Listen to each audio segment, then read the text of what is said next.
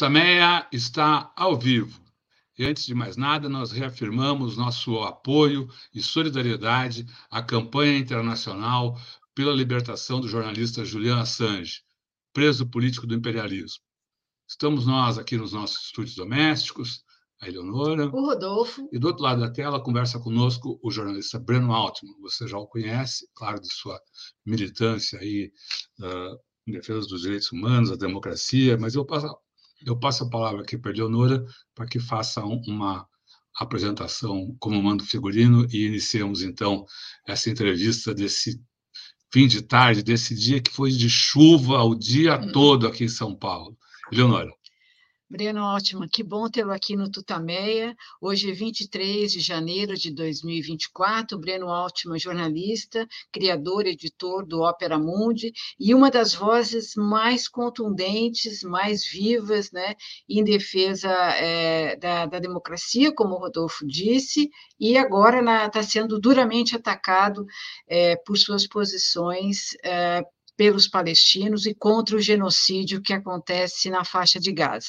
Breno, antes de a gente começar a falar sobre todos esses ataques que você sofre, é, eu gostaria de te pedir uma avaliação sobre a situação desse, desse massacre. A gente, é, é possível dizer que Israel e os Estados Unidos estão cada vez mais isolados, é, o Hamas conseguiu atingir os seus objetivos, é, essa guerra vai se espraiar ou não, uma avaliação mais, é, enfim, geral da situação, lembrando que hoje, há poucas horas, o secretário-geral da ONU é, classificou como inaceitável a posição do Benjamin Netanyahu, que descartou qualquer solução envolvendo é, dois estados. Como, como é que está a situação desse, dessa, desse massacre? Breno, antes de você começar a responder, e até para pontuar uh, quando se fala de massacre, genocídio, eu vou trazer aqui alguns números que foram divulgados uh, ontem, são os números uh, da situação uh, ocorrendo em Gaza, né, divulgadas ontem pela Embaixada da Palestina em, no Uruguai. São mais de 25.295 assassinados e mais de 63.572 feridos na faixa, de, na faixa de Gaza.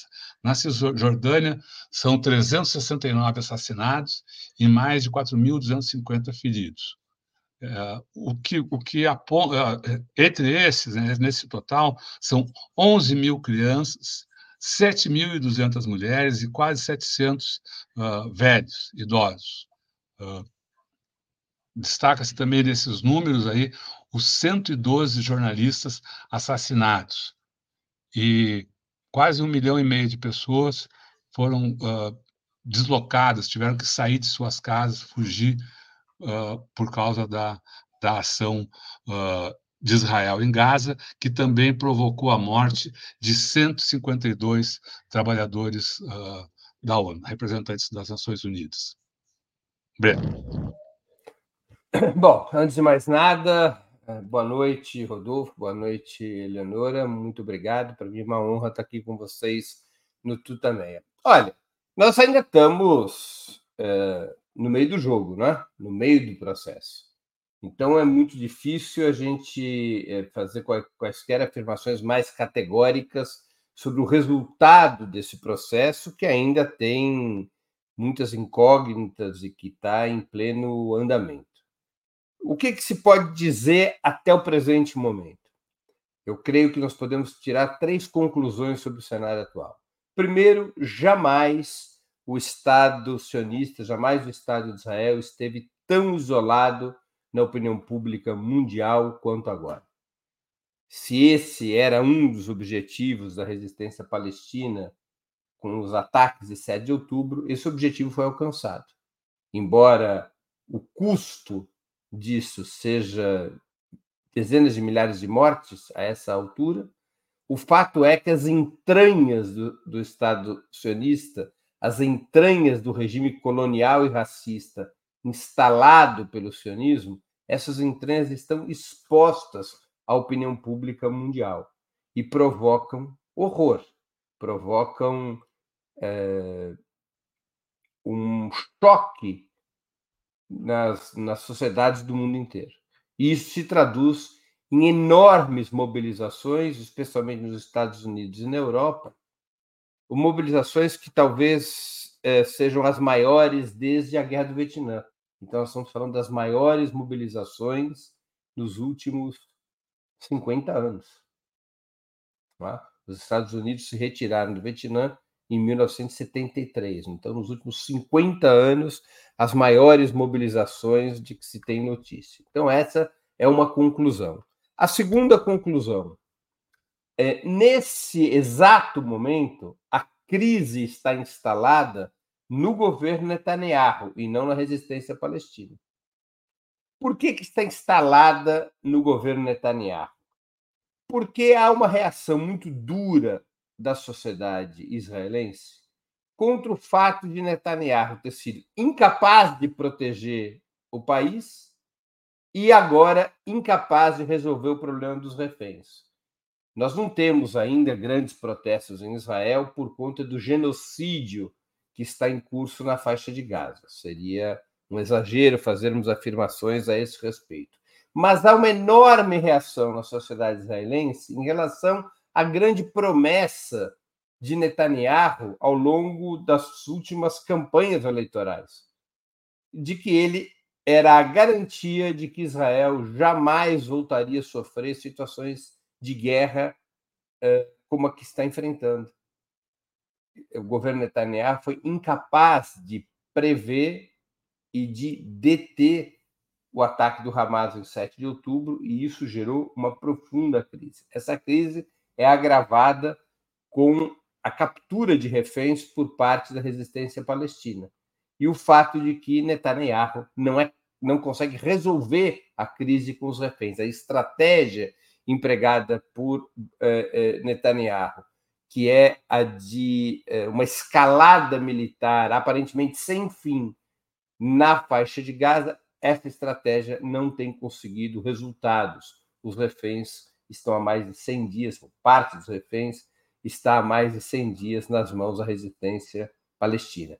Recentemente, o Hamas fez uma oferta para libertar os reféns, uma oferta muito clara que foi apoiada pelas famílias dos reféns. Qual foi a oferta do Hamas? Cessar fogo permanente, libertação de uma lista robusta de reféns palestinos que estão nas mãos do Estado de Israel, é, em troca desses, dessas é, duas medidas, na verdade três, que é o cessar fogo permanente na faixa de Gaza, a retirada das forças de Israel da faixa de Gaza e a libertação de reféns palestinos aprisionados por Israel, é, uma lista específica de reféns palestinos, que inclui alguns grandes dirigentes palestinos que estão há muitos anos nas masmorras sionistas, o Hamas imediatamente libertaria todos os reféns. Netanyahu disse não à proposta do Hamas. E os reféns continuam em uma situação de perigo. E isso tem provocado revolta e desgaste e manifestações contra Netanyahu, manifestações que já pedem a sua cabeça, que pedem a queda do governo. Portanto, está instalada uma crise no governo israelense, uma crise de profundidade. E vocês, Rodolfo e Eleonora, que acompanham há tanto tempo quanto eu o cenário internacional, sabem que quando uma crise de governo se estabelece numa situação de guerra, é fácil ela se transformar numa crise de Estado, ou seja, ela se alastrar uh, e tornar a situação muito instável dentro de um determinado país. Então, essa é a segunda conclusão. A crise não está na resistência palestina. Não há um questionamento à resistência palestina. Ao contrário, ao redor do Hamas e das demais organizações insurgentes, está se construindo uma unidade dos palestinos como não se via há mais de 30 anos. Vai se construindo uma situação de unidade na resistência palestina, enquanto a divisão campeia em Israel. Um terceiro fator: Netanyahu imaginava que o poderio militar de Israel poderia levar a um esmagamento de curto prazo das forças resistentes em Gaza. Isso não está acontecendo. Aliás, ontem foi o pior dia para o exército israelense, tendo perdido, eh, de maneira registrada pelo próprio governo israelense, 24 soldados apenas ontem. Já se acumulam algumas centenas, quase 600 soldados uh, mortos desde 7 de outubro. Israel foi eficaz nos bombardeios sobre Gaza, que provocaram é, milhares e milhares de mortes, especialmente civis, particularmente mulheres e crianças, como vocês já registraram nos números é, quando abriram aqui o programa. É, esses bombardeios destruíram também a infraestrutura de Gaza, mas quando o exército de Israel entra no território, ele não é capaz de avançar, ele não tem experiência no combate eh, numa área urbana, ele não tem experiência para enfrentar a luta guerrilheira, a guerra irregular que o Hamas opera, eh, rua a rua, casa a casa, escombro a escombro, guerra de emboscada, e o exército de Israel vai se entrando em fadiga. A fadiga de um exército se registra por vários fatores. Um desses fatores é quando o exército começa a perder as condições de repor soldados. Você não pode manter soldados numa frente de batalha ininterruptamente. Essa é uma atividade, é a mais estressante de todas as atividades. O Rodolfo há de convir comigo que é mais estressante ser soldado na guerra do que maratonista. Tá? É um estresse violento. E você tem que, pelo protocolo que cada exército possui, você tem que trocar os soldados a cada 60, a cada 50, a cada 45, a cada 70 dias. Israel está com problemas de substituição dos soldados, embora tenha feito uma convocação massiva para a operação que está em curso em Gaza e também na Cisjordânia e também no norte de Israel, nos ataques ao Líbano. É, isso está afetando a economia israelense.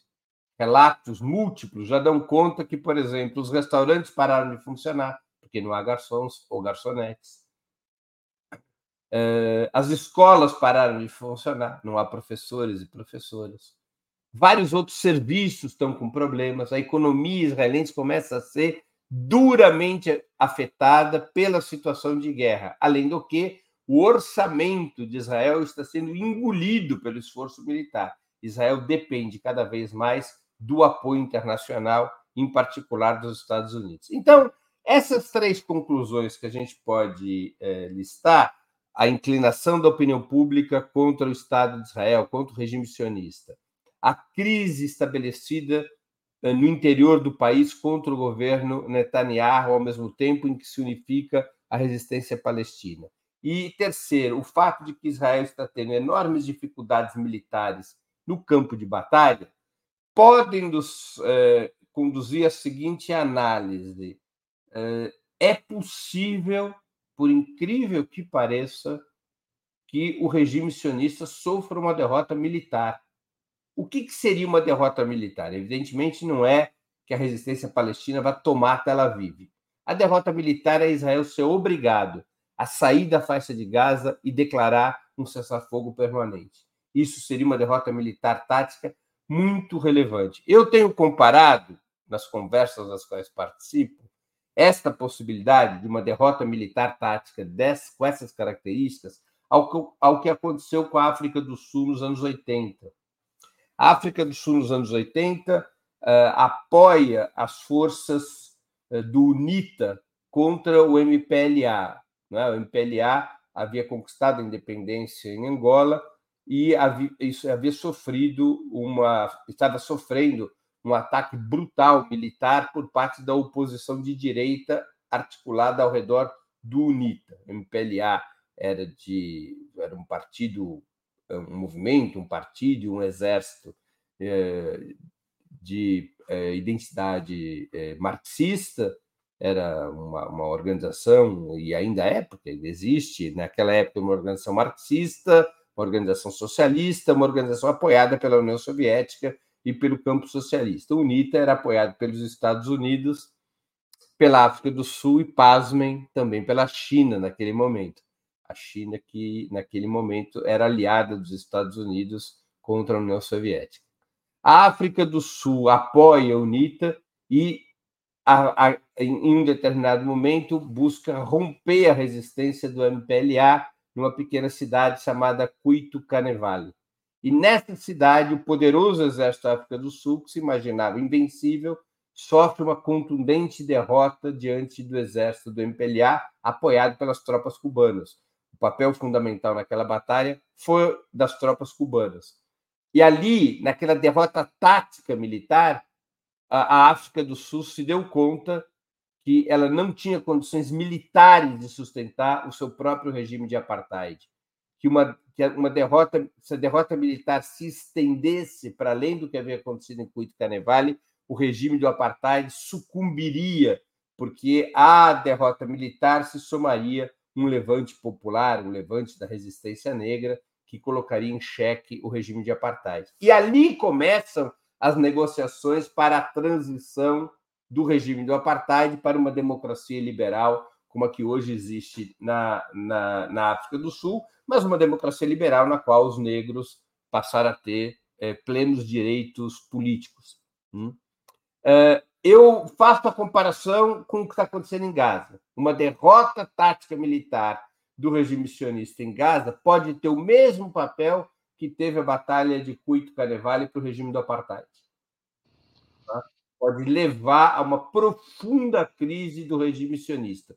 Só para concluir, um importante historiador israelense antisionista, Ilan Pape, em entrevista recente, afirmou taxativamente que nós estamos vivendo os primeiros momentos do fim do regime sionista, porque ele está perdendo legitimidade e credibilidade, e que ele está vivendo uma situação militar insuperável e que isso pode ser o beijo da morte dessa construção política que é o Estado de Israel.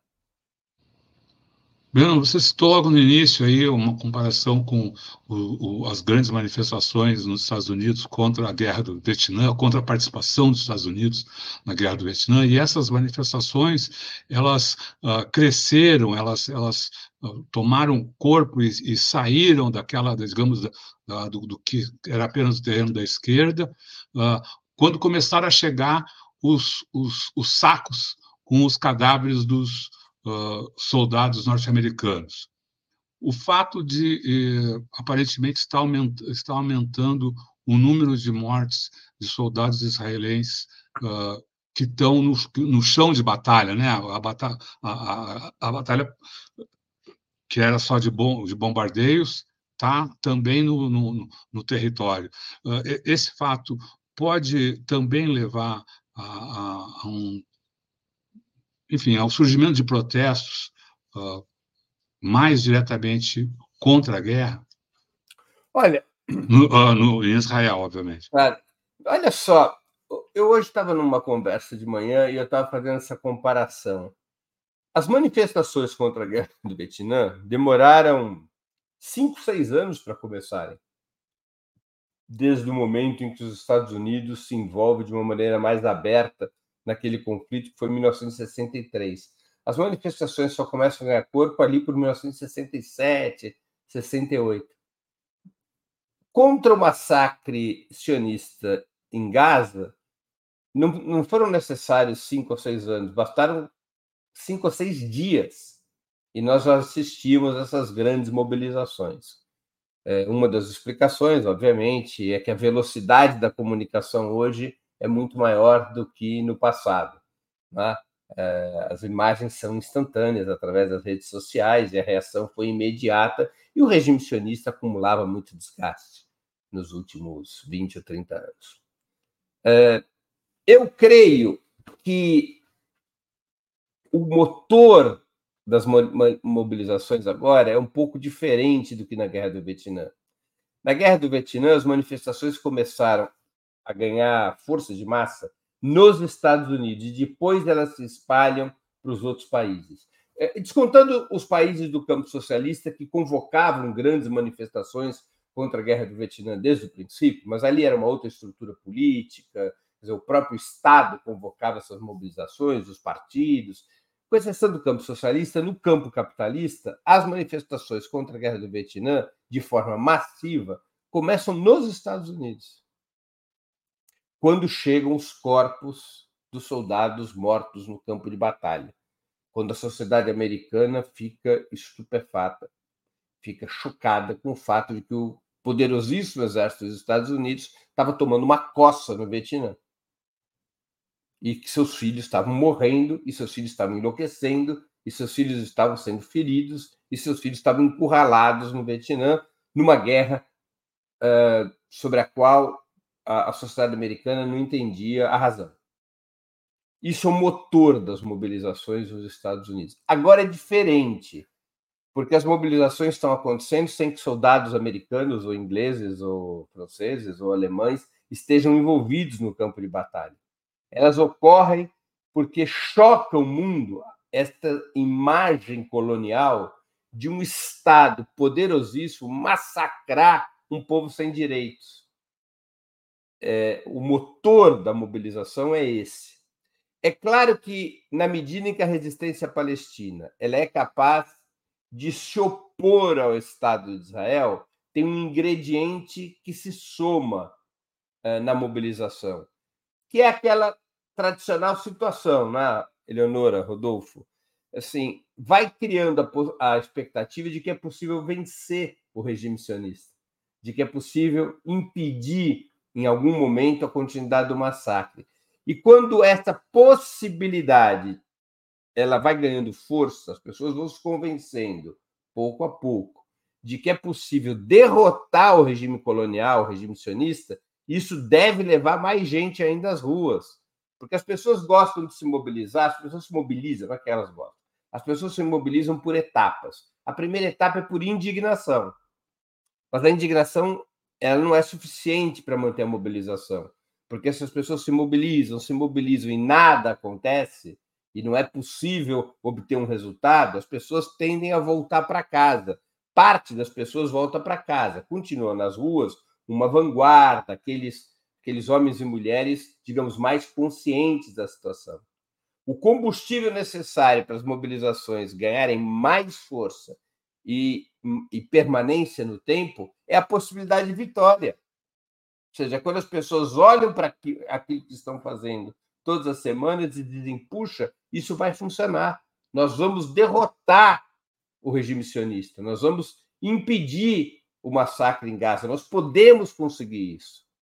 E esta sensação tem sido reforçada pelas dificuldades militares de Israel, pela crise do governo Netanyahu, pelo crescente pronunciamento de forças políticas e de autoridades como o secretário-geral das Nações Unidas contra o Estado de Israel, pelo isolamento do sionismo no mundo e dentro de cada país. Essa, essa soma de fatos vai fazendo com que as pessoas reforcem seu ânimo na mobilização.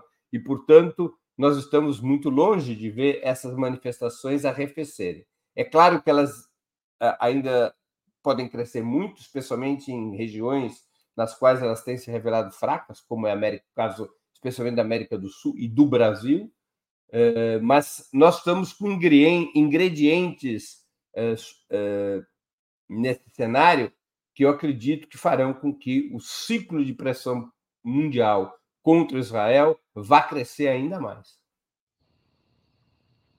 Estava pensando aqui, Gaza resiste. Será que Drummond, Drummond escreveria isso como escreveu Stalingrado resiste? É mais ou menos isso, né? no outro contexto histórico, mas é mais ou menos isso. Gaza resiste. Breno, Gaza É... E é incrível, não é? É. É, é a inversão da história bíblica, porque aquela história de Davi e Golias é uma representação bíblica da luta entre o Império Hebreu e os filisteus. Né? Davi era o rei do Império Hebreu e Golias era o, o, o grande guerreiro dos filisteus. Agora é o inverso. O Davi não é sionista, o Davi é o povo palestino na faixa de Gaza, enfrentando um Golias, que é o extremamente bem armado e o super financiado exército de Israel. Breno, recentemente você deu uma palestra muito interessante, muito boa, sobre a construção do sionismo né, e a criação desse Estado sionista dentro da loja, lógica capitalista e o papel que Israel uh, desempenha nesse momento histórico. Você pode falar um pouco sobre isso? E lembrando que você sempre eh, fala, né, com razão, que há uma, há uma constante tentativa de confundir sionismo com anti-sionismo com antissemitismo. Claro. Vamos começar por essa última questão, que vale sempre a pena a gente resgatar. É, eu até escrevi um artigo que foi publicado hoje, cujo título é O antissemitismo é a rota de fuga do sionismo. O que eu quis dizer com isso? Toda vez que o Estado de Israel é criticado, toda vez que o sionismo é criticado, seus defensores levantam a bandeira é antissemitismo, ou seja, é ódio aos judeus. O sionismo, historicamente, usa isso como uma arma para interditar a crítica, o debate, a denúncia, que é confundir antisionismo com antissemitismo. O que, que é sionismo? É uma corrente político-ideológica. Uma corrente político-ideológica que era minoritária entre os judeus no final do século XIX, início do século XX, seguiu minoritária até os anos 30 e passou a ser majoritária com o fim da Segunda Guerra, depois do Holocausto e depois a criação do Estado de Israel. É uma corrente política ideológica que tem dois princípios fundamentais. Embora essa corrente se divida em vários grupos e várias alas, como qualquer corrente ideológica, não é, não é uma primazia ou não é um atributo apenas do sionismo. Mas ela tem dois princípios. Qual o princípio? O, o primeiro princípio é a defesa de um Estado étnico judaico ou seja, a existência de um Estado de supremacia étnica, de supremacia racial, porque os judeus não são uma nacionalidade, os judeus são um grupo étnico-cultural, eh, e dentro desse grupo étnico-cultural a gente deve incluir a religião, mas há muitos judeus não religiosos. Eh, até mesmo o sionismo, na sua origem, ele não era religioso, ele era é, é, laico, e seu fundador, Theodor Herzl, era ateu. Não é? Mas, então, os judeus não são uma nacionalidade, eles são um grupo étnico-cultural, étnico-cultural religioso, que estava um grupo distribuído por muitas nacionalidades. É completamente diferente dos palestinos. Os palestinos constituíam uma nacionalidade que vivia num território determinado por séculos a fio, e desse território foram retirados pela força. Os curdos são uma nacionalidade. É? É, os povos africanos, quando conquistam sua independência, eles são uma nacionalidade, eles lutam contra a dominação colonial. Os judeus não são uma nacionalidade. Eles são um grupo étnico existindo em vários países. Então, um dos princípios do sionismo foi agregar os, judeus, portanto, agregar pela, pelo critério de etnia, e constituir um Estado supremacista. Esse é um pilar da doutrina sionista, a existência de um Estado judaico, de um Estado de supremacia judaica. E o segundo pilar é que esse Estado seja na Palestina, nas terras ancestrais da onde vieram há dois mil anos atrás os judeus. Então, um princípio colonial, porque nessa terra ancestral vivia outro povo há séculos, que eram os palestinos. A única maneira de você construir um Estado judaico, um Estado de supremacia racial, numa terra ocupada por outro povo, é colonização. Então, esses são os dois princípios do sionismo, embora eles possam ter divergências, as diversas alas do sionismo, sobre as estratégias, sobre o tipo de, de projeto econômico e assim por diante. Então, o sionismo é isso, essa corrente político-ideológica baseado na criação do Estado judaico e da criação desse Estado judaico baseado na defesa do Estado judaico e baseado na defesa do direito do Estado judaico de ocupar a Palestina, isso é o sionismo, é essa corrente, uma corrente que nós poderíamos identificar, Rodolfo, se a gente usasse aquele nosso, aquela nossa linguagem antiga, é uma corrente nacional chauvinista burguesa, como outras correntes nacionais chauvinistas que existiam na Europa do século XIX. Essa é a natureza do sionismo. O, o, o, o, semitismo é outra história. O semitismo ele representa todos os judeus. A palavra passou a ser empregada no século XIX, antissemitismo, para se referir ao ódio aos judeus, embora vários sejam os povos semitas, inclusive os árabes. Né? Semita vem de Sem, filho de Noé, e, e, e, diz respeito a um grupo de, de um grupo linguístico, né? que são é uma família semita, onde está o hebraico, onde está o árabe, onde estão línguas mortas como o aramaico uh, e outros idiomas. Mas entrou para a história antissemita como uma expressão mais científica, entre aspas, naquela época de muita, muito apogeu do positivismo, na segunda metade do século XIX, entrou para a história como uma caracterização uh, do ódio contra os judeus, do secular ódio contra os judeus. Então, ser antissemita é ser contra os judeus. Isso é racismo. É ser contra os judeus como um grupo étnico-cultural. É um racismo, é um racismo de origem muito antiga. Ser antisionista é ser contra uma corrente política ideológica do judaísmo. Vou fazer uma comparação para ficar bem claro. Ser antisionista é diferente de ser antissemita, da mesma maneira que há 100 anos atrás, ser antifascista na Itália não queria dizer ser anti-italiano. Ou ser antinazista não queria ser anti, não queria dizer ser anti-germânico. Essa é a diferença. O sionismo é somente uma corrente político-ideológica. Não corresponde à identidade judaica, não corresponde ao judaísmo. Então, essa é a primeira questão que eu queria abordar, que eu queria reafirmar uma vez, é, é, uma vez mais. Bom, agora, nós podemos compreender o sionismo, feito esse preâmbulo sobre a diferença entre antisionismo e antissemitismo, nós podemos compreender o sionismo como produto fundamentalmente de dois fatores. Um fator, uma resposta, repito, nacional chauvinista, uma resposta nacionalista burguesa ao problema do antissemitismo é, uma, é, um, é um problema real. Havia uma questão judaica no mundo. A questão judaica era a brutal perseguição aos judeus durante 1500 anos. A resposta que o sionismo dava era criar um Estado racista, um Estado étnico num território determinado que protegesse os judeus do antissemitismo. Não é a resposta do sionismo era antagônica à resposta dos judeus marxistas, que até o início do século XX eram a maioria do judaísmo. Qual era a resposta dos judeus marxistas? Que é, vamos dizer, a minha tradição, a tradição da qual eu venho. Era a integração nas sociedades para as quais haviam uh, imigrado os seus ascendentes. E as, o seu vínculo com o movimento operário, com o proletariado desses países, operando no seio do proletariado desses países uma luta para superar o capitalismo e realizar a revolução socialista, é, diante da tese do Marx sobre a questão judaica, em que ele dizia que a questão judaica, o antissemitismo, somente poderia ser superado se as condições econômicas e sociais das quais emergiu o antissemitismo fosse, deixassem de existir.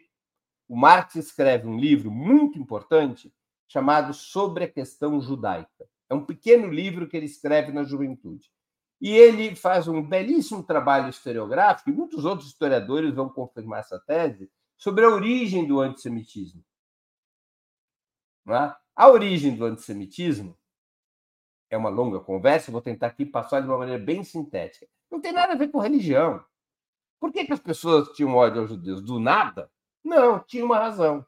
Os judeus, quando eles imigram da Palestina, depois que o Império Romano destrói Jerusalém, no ano 70 da nossa era, os judeus ainda resistem por lá, tem uma rebelião no ano 135, o imperador Adriano esmaga essa rebelião e finalmente deixa de existir qualquer é, remanescência, qualquer é, broto do, do, de algum Estado judaico. E os judeus imigram. Imigram principalmente para a Europa.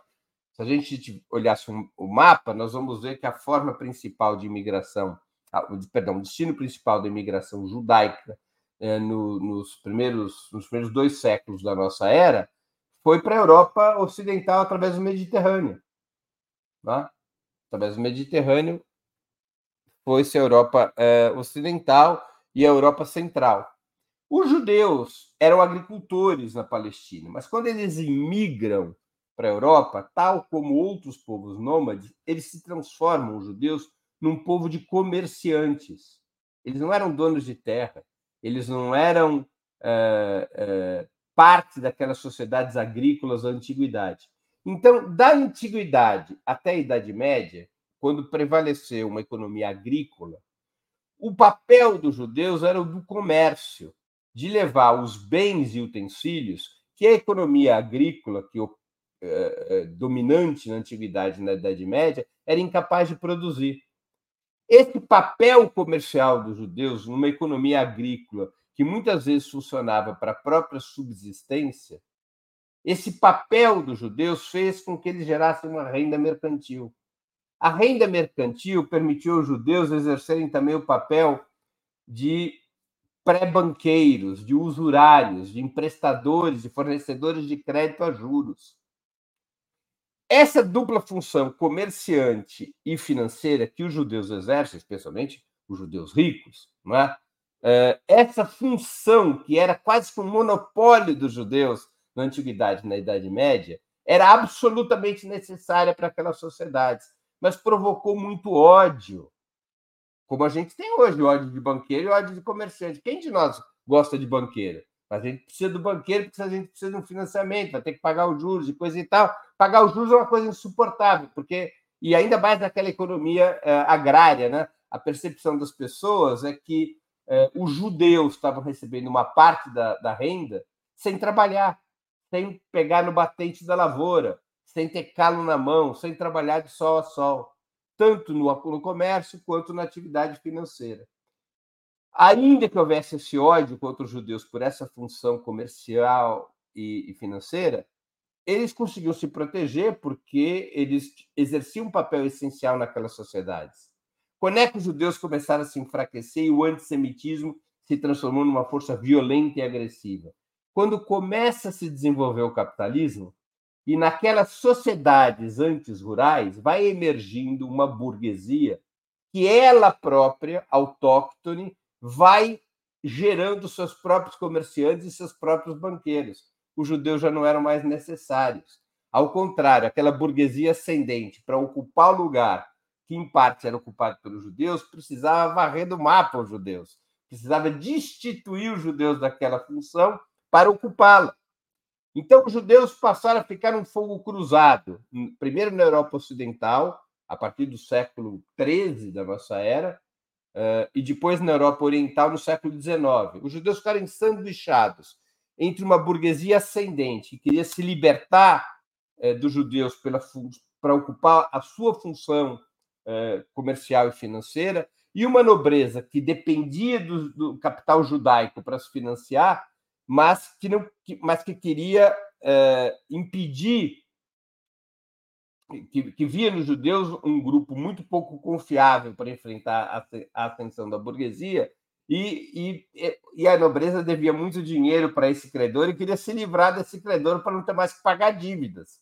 Tá? Então, no fogo cruzado da nobreza com a burguesia, quando os judeus vão perdendo força e a nobreza vai repactuando suas relações financeiras com a própria burguesia ascendente, é nesse cenário que os judeus perdem função, ao perderem função, perdem força, e ao perderem força, o antissemitismo se transforma numa, numa corrente violenta e agressiva, e os judeus primeiro imigram da Europa Ocidental para a Europa Oriental, até que lá também o capitalismo começa a se desenvolver no século XIX e o cenário se repete, e lá vem os pogroms na Rússia, e a perseguição aos judeus. E os judeus também, nesse momento, se proletarizam, empobrecem, voltam para a agricultura, parte do judaísmo se eh, forma um operariado judaico, e uma pequena parte dos judeus se incorpora à burguesia, é? como aconteceu no, em vários países da Europa e nos Estados Unidos. Uma parte dos judeus se incorpora à burguesia. Então, havia esse antissemitismo que tem, muito sinteticamente, eu busquei apresentar a, as razões. Não é? Havia esse antissemitismo que num certo momento, Eleonora, era um, é, ele combinava o ódio racial, com essa história toda, com ódio contra-revolucionário, porque muitos judeus, quando se proletarizam, quando empobrecem, e, e, sempre os judeus sempre tiveram, por razões objetivas, um alto nível cultural e educacional acima da média das sociedades europeias. Por quê? Porque os judeus eram urbanos, não trabalhavam na agricultura, porque os judeus tinham, em média, uma renda superior, e essa renda superior permitia adquirir educação e cultura. Havia tempo livre para ser educado e para usufruir e produzir cultura, e havia recursos financeiros para isso. Os judeus vão construindo escolas, e museus, e bibliotecas, e centros de artes. Então, no judaísmo, você tinha uma forte acumulação cultural, um capital cultural importante, e quando parte do judaísmo se proletariza e se transforma no operariado judeu, ou se transforma numa intelectualidade desvinculada do capital, a tendência foi que boa parte do judaísmo, se não a maioria, se vinculasse aos movimentos revolucionários e socialistas a partir do, da segunda metade do século XIX. Aliás, Karl Marx era um judeu alemão. É? É, se nós é, listarmos os sete integrantes do, do, do, do Politburo do Partido Comunista Bolchevique, do Partido Bolchevique, na Revolução de Outubro de 17, dos sete, quatro eram judeus. Embora os judeus não fossem mais do que 10% da população russa. Né? Kamenev era judeu, Zinoviev era judeu, uh, Sokolnikov era judeu, aqui me ocorre algum outro nome que também era. Trotsky era judeu. São os quatro que são judeus. Trotsky chamava Bronstein, Kamenev chamava Rosenberg, é, Sokolnikov chamava Efremovich, é, e e, e o Zinóbia chamava Gershon. Né? Eram todos judeus, porque havia esse vínculo. Então, o antissemitismo também foi apropriado pela, pelo nacional-chauvinismo burguês europeu para ser um discurso contra-revolucionário. Era muito comum no linguajar da direita europeia pré-1940 eh, eh, a conspiração judaico-comunista. O Hitler falava disso. O Mussolini falava disso. Churchill falava disso.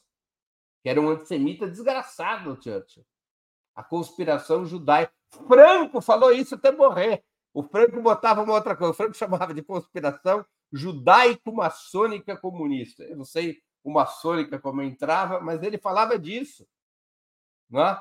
Então era um discurso contra-revolucionário também. Bom, o sionismo dá esta resposta nacional chauvinista, porque o sionismo é uma corrente que é alimentada e é, com, e é vista pelas grandes potências imperialistas, primeiro pelo Reino Unido e depois pelos Estados Unidos. Então, esse é o segundo fator eh, de surgimento do sionismo, como uma possibilidade estratégica do imperialismo europeu e depois do imperialismo norte-americano ter um pé no Oriente Médio no momento em que o Oriente Médio, pré-Primeira Guerra, era controlado pelo Império Otomano, sediado em Constantinopla, atual em Istambul. O Império é, é, Otomano ele era, ele era dirigido pelos turcos. Não é? Uh, e o imperialismo britânico e depois o imperialismo norte-americano queriam derrotar o Império Otomano que se aliou na Primeira Guerra Mundial às chamadas potências centrais, né? Eh, ao Império eh, Prussiano e ao Império Austro-Húngaro. Por que, que o imperialismo britânico estava de olho no Império Otomano? Porque já haviam sido descobertas as reservas de petróleo do Oriente Médio. E numa sociedade que se motorizava e se mecanizava com rapidez, o petróleo era uma fonte fundamental de energia e o Oriente Médio era um, um ambiente de muita reserva petroleira. Os Estados Unidos, num primeiro momento, não se preocupavam com isso, porque as maiores reservas de petróleo estavam na Rússia, nos Estados Unidos, e não no Oriente Médio, as reservas conhecidas. Mas o imperialismo britânico não possuía petróleo, nem o imperialismo francês. Para poder ter acesso ao Oriente Médio, eles precisavam quebrar o Império Otomano.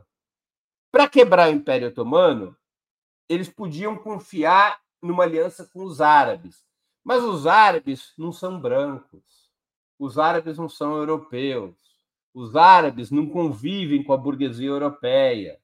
Os árabes têm seus próprios objetivos, tinham seus próprios objetivos e, seus, e, seu, e, seu, e suas próprias reivindicações em relação à independência frente ao Império Otomano. mas o sionismo podia ser essa cabeça de ponte do imperialismo britânico no Oriente Médio. E por isso, desde o princípio, o Reino Unido apoia o sionismo. Apoia o sionismo que tinha no seu comando judeus askenazi, que são judeus europeus, os judeus eh, e, e, e, e, o setor que, eh, com quem o imperialismo britânico mais dialoga para fortalecer o sionismo é, evidentemente, a burguesia judaica, o principal expoente da burguesia judaica naquele momento é o barão Rothschild. Quando, o, no final da Primeira Guerra Mundial, o, o chanceler britânico Balfour faz a famosa declaração Balfour, ela é uma carta, é uma coisa em diplomacia muito estranha. É uma carta do chanceler não para um país, não para uma organização, mas para o barão Rothschild. Ele diz: fique tranquilo, barão, avise seus amigos que nós vamos defender a criação de um lar nacional judaico, ou seja, de um Estado judeu. Porque havia uma relação carnal entre o imperialismo britânico e a burguesia judaica que apoiava o sionismo, até porque o Rothschild via o surgimento de um Estado judaico na Palestina como um grande negócio. Depois, o imperialismo britânico vai perder força, patati patatá, e esse papel passa a ser é, exercido pelos Estados Unidos. O sionismo sempre foi um aliado das forças imperialistas, embora embora tivesse havido um momento em que podia parecer que o sionismo é, aceitasse algum tipo de pacto com o campo socialista que emerge da Segunda Guerra Mundial. E aí vem o grande erro de política externa cometido pelos soviéticos e cometido sob a responsabilidade de Stalin. Stalin olha para os sionistas. Claro, a gente tem que entender o clima da época. Holocausto, a derrota do nazismo, a, o impacto das 6 milhões de mortes judaicas, o papel que a União Soviética teve na libertação eh, dos judeus e do campo de concentração. Daqui a pouco, se não me engano, é dia 27 de janeiro, é o Dia Mundial do Holocausto. Por que, que é o Dia Mundial do Holocausto? É a libertação de Auschwitz. Quem foi que libertou os judeus em Auschwitz? O Exército Vermelho. A direção soviética achava que os sionistas, por gratidão à União Soviética, pela sua, pelos seus atritos com as monarquias árabes, que eram bastante anticomunistas, pelo fato de que a União Soviética se dispôs, inclusive, a armar o Estado de Israel na Primeira Guerra Árabe-Israelense, imaginavam os soviéticos que o Estado de Israel seria um aliado mais confiável no Oriente Médio do que as monarquias árabes e apoiou a criação do Estado de Israel e armou o Estado de Israel, como eu já disse, na primeira guerra árabe-israelense entre 48 e 49. Foi um gravíssimo erro de análise, um grave, um estupendo erro de análise, que ficou claro poucos anos depois, quatro, cinco anos depois, a bobagem já era nítida, e, e o que levou, inclusive, Stalin, e também é um registro histórico, o que levou Stalin a desencadear uma forte perseguição nos últimos anos da sua vida ao sionismo dentro da União Soviética, e, e uma perseguição que atingiu também judeus que não eram sionistas, porque ele ficou muito pé da vida com o que ele considerava a traição do Estado de Israel e a traição do sionismo uh, à União Soviética. Né? Uh... Então, esse, esse, é o segundo fator da criação do sionismo. O primeiro fator é uma resposta nacional chauvinista, racista ao tema do antissemitismo, e o outro fator é que o sionismo emerge como uma corrente vinculada ao campo imperialista. Desde o seu início. Embora existisse, os sionistas vão dizer, não, mas na primeira etapa do sionismo predominaram os grupos socialistas e trabalhistas. É verdade, mas e daí? Esses grupos é, socialistas e trabalhistas, eles propunham a criação de um estado de bem-estar social para os judeus, exclusivamente para os judeus e propunham a criação desse estado de bem-estar social inseridos dentro do sistema imperialista do pós-Segunda Guerra e antes da Segunda Guerra em aliança com os britânicos. Está aí a social-democracia, que faz a mesma coisa no pós-Segunda Guerra. Não é? A social-democracia europeia propõe a criação do estado de bem-estar social, mas o faz aliado ao sistema imperialista. Não é? Porque quem paga a conta do estado de bem-estar social na Europa é o sangue, suor e lágrima dos trabalhadores dos países periféricos, né? que compensa a perda de lucros, as concessões da Europa, com a superexploração do trabalho nesse país. Breno, você falou em uma frase que eu acho que é chave nessa discussão, quer dizer, o sionismo sempre foi um aliado das forças imperialistas. E trazendo para cá, para hoje, a gente vê isso muito claro no cenário brasileiro, cenário político e econômico brasileiro. Você está sendo atacado por forças poderosas ligadas a esse projeto sionista, a esse, a esse imperialismo, inclusive com o financiamento né, de é, entidades como Stand With Us, é, a própria CONIB, você tem demonstrado muito bem o papel dessas entidades que acabam de estão agora levando a Israel uma comitiva de desembargadores, está um ministro, um ministro do STF, Queria que você falasse dessas forças e a ligação delas com esse projeto imperialismo e como é que você está nessa batalha contra essa extrema-direita sionista. Olha, primeiro deixa eu até dizer aqui que esse, essa perseguição das entidades sionistas não é só contra mim. Ela se volta contra Cláudia Saf, é uma diplomata brasileira de origem árabe. Ela se volta contra Paulo Nogueira Batista Júnior, que disse que a indicação do. Eu esqueci o nome dele, que foi do Banco Central e agora foi indicado para o Banco Mundial, Ilan. Oi, me fugiu o nome. Ilan, Ilan Goldfein. Ilan Goldfein. Ele disse que isso era resultado da pressão da burguesia judaica e está sendo perseguido pela CONIB. E agora o Genuíno também perseguido. Eles fizeram um pedido uma notificação de crime junto ao Ministério Público para que genuíno, seja aberto um inquérito contra o Genuíno, porque o Genuíno propôs o boicote às empresas eh, eh, que apoiam o Estado de Israel, as empresas de origem judaica que apoiam o Estado de Israel, que apoiam o genocídio e que assinaram o manifesto contra o presidente Lula, porque o presidente Lula eh, deu seu aval a petição sul-africana na Corte Internacional de Justiça acusando Israel de genocídio. Né? Então, é um modus operandi do sionismo no mundo inteiro. Eu sou um dos alvos. É, eu acredito que um dos, uma das razões de eu ser, digamos assim, uma espécie de alvo preferencial é porque eu sou judeu.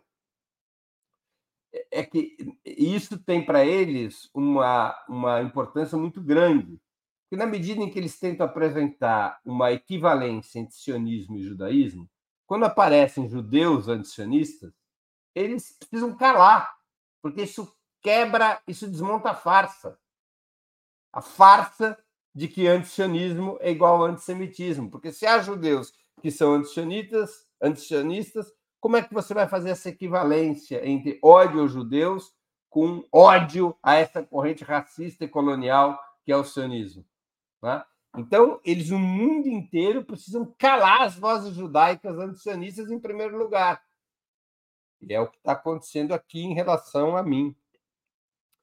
É... Eu acho que tem um outro elemento, e esse é mais importante ainda. Né? É...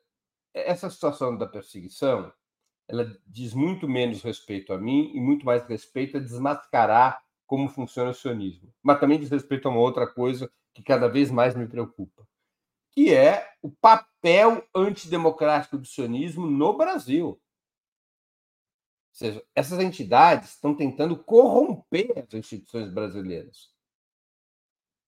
Elas estão tentando subornar desembargadores, ministros e juízes, aproveitando que a legislação brasileira é leniente.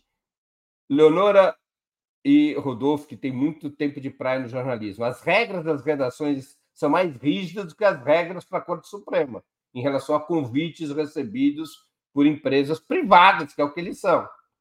Há muito mais critério em qualquer jornal, mesmo jornais de direita, em relação a isso, do que, do que na Corte Suprema.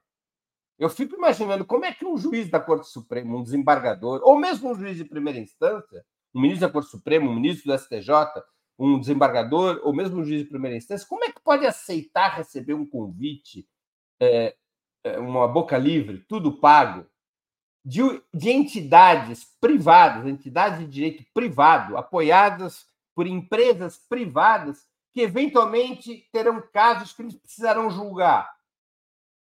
Como é que é possível isso? É mais ou menos que nenhum jornal, e nenhum jornal sério aceita isso, É mais ou menos como um jornal mandar um correspondente de guerra pago pelo país que tá tem interesse no conflito. Como é que você pode confiar nesse correspondente? Se ele for pago pelo país que, por um dos países que está no conflito. Tá? Então, é uma, é uma aberração a leniência da legislação brasileira. Eu não falo só em relação a esse caso, eu acho que deveria haver é, uma legislação muito rígida sobre isso. Que autoridades não podem receber convites, regabof, boca livre, de empresas ou de entidades de direito privado. Especialmente o Poder Judiciário tem que ter proibição em relação a isso. Proibição taxativa. Se não for por lei, pelo próprio regimento dessas cortes, não é? Mas no Brasil isso é uma leniência, e em havendo essa leniência, eles fazem esses convites e levaram para lá um punhado eh, de magistrados, e, de ministros eh, eh, e desembargadores.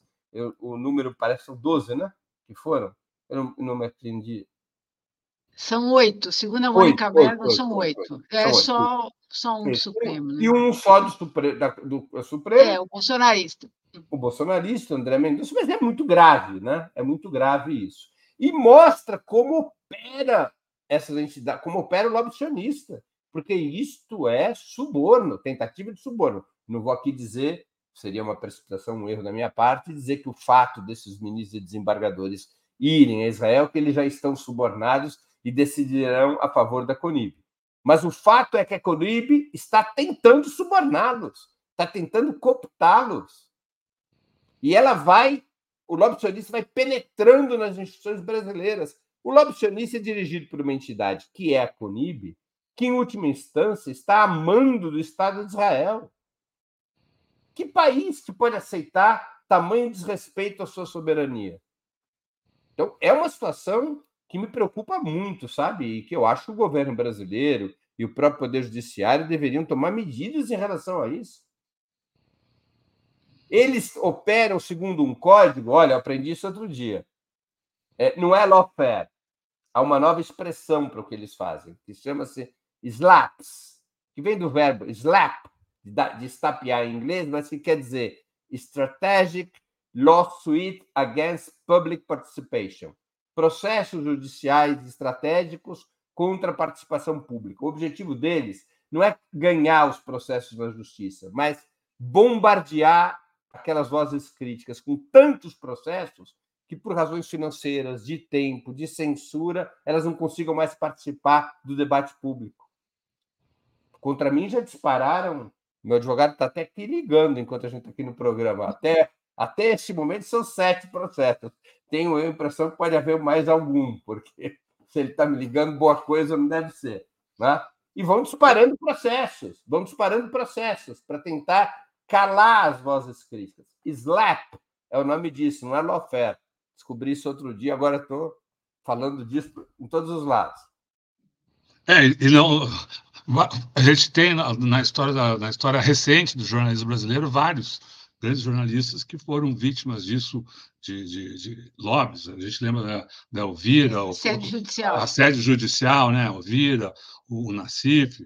Agora, uh, nesse. Você falou que isso, isso é, pode configurar até um atentado à soberania, à soberania brasileira. Você vê o, os partidos uh, que apoiam o governo uh, tomar, tomar ou pensar em tomar alguma uh, iniciativa, ou pelo menos uh, convocar a Procuradoria-Geral da União para que faça uma, algum tipo de investigação sobre essa, essa viagem?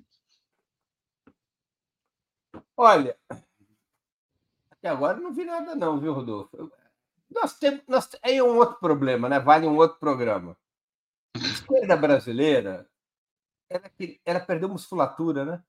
E apetite para fazer o, a, a disputa político-ideológica como se deve. As pessoas têm medo. Tem medo de perder voto dos evangélicos, tem medo da reação dos grandes veículos, tem medo. São poucas as vozes, existem essas vozes, eu vou aqui destacar a presidenta do PT, Gleisi Hoffmann, que é sempre firme, vou destacar Jandira Fegali, vou destacar parlamentares do PSOL, como Glauber Braga, a Fernanda Melchiona, não quero ser injusto com outros parlamentares, que sempre tem uma. O deputado é, Guimarães, do PT, também tem uma, uma posição bem. O Zé Guimarães né, tem uma posição firme, mas, em geral, os partidos de esquerda, os parlamentares, é, então, ficam acanhados né, em relação à ação do sionismo. Tem medo. Tem medo. Tem medo de perder apoio, tem medo. A, a esse contubérnio, não é? entre o sionismo e o fundamentalismo neopentecostal, e como os evangélicos representam cada vez mais um universo eleitoral importante, é, temem que bater no sionismo repercuta em perder votos junto aos evangélicos. Então, não é bom o ambiente da esquerda brasileira em relação a isso, eu digo com toda sinceridade, sem é, qualquer tipo de, de pré-julgamento, mas não é bom. É um ambiente de medo, de acanhamento, é um ambiente intimidado, não é uma reação à altura. Tá? É, poucos reagem à altura. Por exemplo, o José Genuíno, ele é um militante histórico da esquerda brasileira. Foi presidente do Partido dos Trabalhadores. É um dos grandes quadros da história da esquerda brasileira. A, a, o ataque da Conib contra ele já não deveria ter provocado uma reação fortíssima é, do PT, do governo, das organizações de direitos humanos, do ministro da Justiça, do ministro de Direitos Humanos, não deveria ter provocado? Até agora, boca que usa. Não há reação. Né? Então é isso, há uma, há uma leniência, assim, uma, um acomodamento, uma, uma covardia, uma moleza na esquerda brasileira no embate contra o sionismo. Está melhorando eu vou aqui, não quero ser pessimista, tá melhor. Se nós olharmos para o que era em outubro e o que é agora, mudou muito. Uhum. Mudou muito, mudou muito. Mas ainda não está daquele jeito que precisava estar, tá, né? que é tomado nos brios, enfrentar a shoulder, né? Isso não está acontecendo. O pessoal gosta de comemorar os 102 anos do Brizola, mas não querem ter o estilo do Brizola de enfrentar os problemas. É verdade. Não, é não querem ter o estilo do Brizola enfrentar os problemas, de botar o guiz no gato. Isso. É, há, há poucos dias o, o, o, a gente conversou aqui com o Paulo Sérgio Pinheiro, que, como, como você bem lembrou, ele perguntou, ele que é um, um militante histórico da defesa do, dos direitos humanos, perguntou cadê, falando sobre o apoio à causa palestina e a denúncia do genocídio uh, realizado por Israel, cadê os movimentos de, de, direitos humanos? E mais além, cadê os, o, o, o, movimento feminista? Cadê o movimento LGBTQIA+, cadê uh, uh, o movimento negro? Enfim, os partidos, os próprios movimentos populares parecem está uh, nessa situação aí que você descreveu. Mas eu queria entrar aqui no, no, no outro, no outro tema, não, é, o, é, sempre o nosso mesmo tema aqui, mas uh, lembrar uh, que você produziu recentemente, com base em artigos, esse livro contra o sionismo, retrato de uma doutrina colonial e racista. Né? A gente falou aqui do, de como o sionismo é um aliado uh, uh, histórico, permanente do, do imperialismo. Se o, o, sionismo é também uma doutrina racista, e como anda a vida desse uh, livro aí que você lançou há pouco tempo? Olha, esse livro é um livro didático, é um livro simples para quem quer ter uma primeira abordagem sobre essas questões que a gente está conversando aqui. É um livro de 100 páginas, lê-se em poucas horas, que é exatamente para as pessoas terem uma parametrização desses temas em discussão. Não é um livro de estudos, é um livro, está descrito ali na apresentação que eu fiz, é um livro de combate. É para quem tem lado, para quem quer combater o genocídio e que está precisando de argumentos para poder travar melhor esse combate. É para isso que serve esse livro.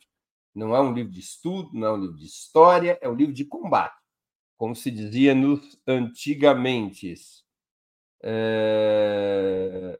Então, é um livro que aborda as quatro questões fundamentais. A primeira, a história do atual conflito, é uma questão. A outra, sobre o que é o sionismo, a outra sobre o que é antissemitismo e sua origem, e finalmente a outra desmontando o mito de que Israel é a única democracia do Oriente Médio.